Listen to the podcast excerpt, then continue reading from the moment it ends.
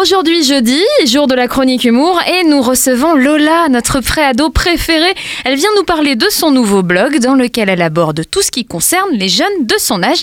Bonjour Lola. Salut, c'est Lola, mais on m'appelle LOL. Euh, merci de me recevoir, franchement, parce que sérieux, en ce moment, si t'as pas 18 ans au moins, donc le droit de vote, t'es insignifiant. No one, nobody, quoi. Moi, je veux dire, au moins de 15 ans, nous aussi, on a des sujets de débat.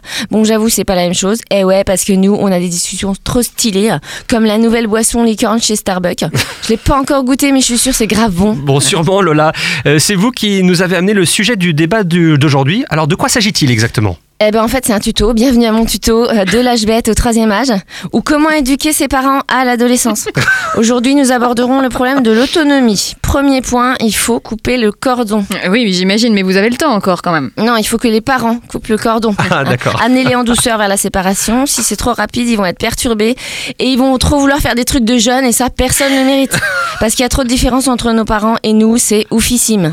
Alors, quelles sont les différences qui vous séparent le plus de vos parents, Lola? Bah déjà, nous, on est de la génération Y, alors que nos parents, euh, bah, ils sont de la génération euh, A, B ou C, max, Euh, enfin vers là. Parce que faut savoir qu'il y avait aucun smartphone ni Internet à leur époque, hein, au 19e siècle par là.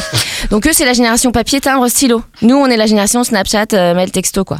Et même si aujourd'hui les parents ils sont connectés, c'est pas pareil. Ma mère, quand elle m'envoie des SMS, elle utilise LOL, mais elle se trompe. En fait, c'est jamais au bon moment. Donc, vous, vous vous sentez en décalage avec vos parents, si on comprend bien. Mais trop quoi, un truc de ouf. Comme quand nos parents nous disent qu'on est tout le temps devant les écrans. Moi je dis en fait, ils seraient autant devant les écrans que nous s'ils savaient s'en servir. La preuve, ils ont besoin de nous pour les aider en informatique. Avec moi, ils ont une conseillère orange gratuite à domicile. Alors, j'en ai oublié ce que je devais dire. Oui, qu'est-ce que vous voudriez que les parents comprennent exactement? Les parents d'ados, ils veulent qu'on fasse plus que des choses utiles ou importantes pour notre avenir. Quand ma petite sœur de 6 ans elle joue, c'est bon pour son évolution cognitive, mais quand moi je joue, c'est une perte de temps. Je comprends pas quoi. En fait, le mot jeu, il est dans le vocabulaire des parents jusqu'à l'entrée au collège. Après, il est remplacé par le mot orientation. Bah, c'est vrai que c'est vrai que les parents se font aussi de plus en plus de soucis pour leur enfant euh, à, à partir du collège. Pourquoi d'ailleurs? C'est parce qu'ils s'inquiètent pour leur retraite. Parce qu'à partir de 12 ans, limite, on est dans la vie active. C'est un vieux réflexe de dans le temps où les enfants ils travaillaient à la ferme ou dans le commerce des parents. Tu vois, c'était un peu de la main-d'œuvre gratuite. Oui, c'est vrai.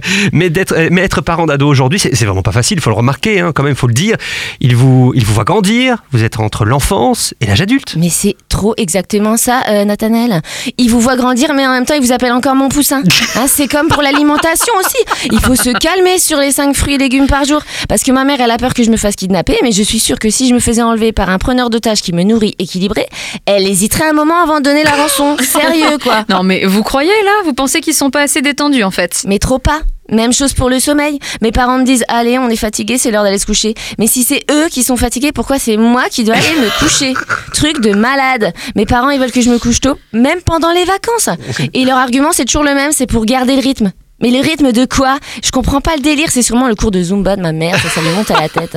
Mais vos parents, ils sont à l'écoute quand même? Ouais, ils écoutent, mais ils n'ont pas la traduction. Alors que nous, on sait traduire ce qu'ils disent. En fait, le parent d'ado, il dit c'est pour ton bien. Par exemple, ça te ferait du bien de prendre l'air. Il fait bon, viens te balader avec nous. Traduisez, ça me ferait du bien que tu te promènes avec moi. Mais est-ce que vous avez d'autres phrases euh, type à traduire? Ouais, genre dans la voiture, si vous continuez à vous disputer avec ta sœur, on vous laisse au bord de la route. Traduction, je bluffe car je n'ai aucun endroit pour vous déposer, je n'ai plus assez d'essence pour faire demi-tour et ce n'est pas sans risque de représailles des services sociaux. Il y a pas aussi quand j'étais petit, je recevais une orange à Noël? Mais c'est trop ça. Exactement, Sandrine. Comme vous vous en doutez, c'est un mythe. Il faut traduire Je suis jaloux. Moi, j'avais des jouets trop nazes à mon époque. Et le bluff le plus connu, celui-là, ça me fait trop délirer. J'ai eu 15 ans avant toi, c'était la même chose. Excellent. À mort de rire, lol. À chaque, je m'invente une vie, c'est trop abusé, quoi. Bon, un petit mot pour conclure ce tuto spécial parents d'ado, Lola. Ben, en résumé, vos parents, ils ont besoin d'être rassurés. Et surtout, restez zen. Plus le temps passe, moins ils réagiront sévèrement à une bêtise. C'est ce qu'on appelle, en La fait- sagesse. Non, la surdité et la vue qui baisse. voilà, merci pour votre attention hein, et à la semaine prochaine ou bientôt. Salut, d'ici Oui. là, gardez le rythme. Voilà, à bientôt. Merci beaucoup, Lola. Sandrine Richen, merci beaucoup.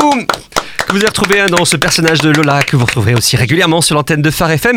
On se retrouve euh, très bientôt avec elle. Et on va préciser que Sandrine a sa page Facebook. Alors, Sandrine Richen, est-ce qu'on peut dire exactement? C'est très simple, il faut taper juste simplement Sandrine Richen. Exactement. Voilà. S-A-N-D-R-I-N-E R-Y-C-H-E-N. Voilà, merci pour ceux qui ne savaient pas exactement l'écrire. Et on y retrouvera notamment les prochaines dates où on pourra euh, vous voir, notamment notamment du côté de l'Alsace, c'est Rixheim et du côté de Dell. Exactement. Voilà, donc rendez-vous sur la page Facebook de Sandrine.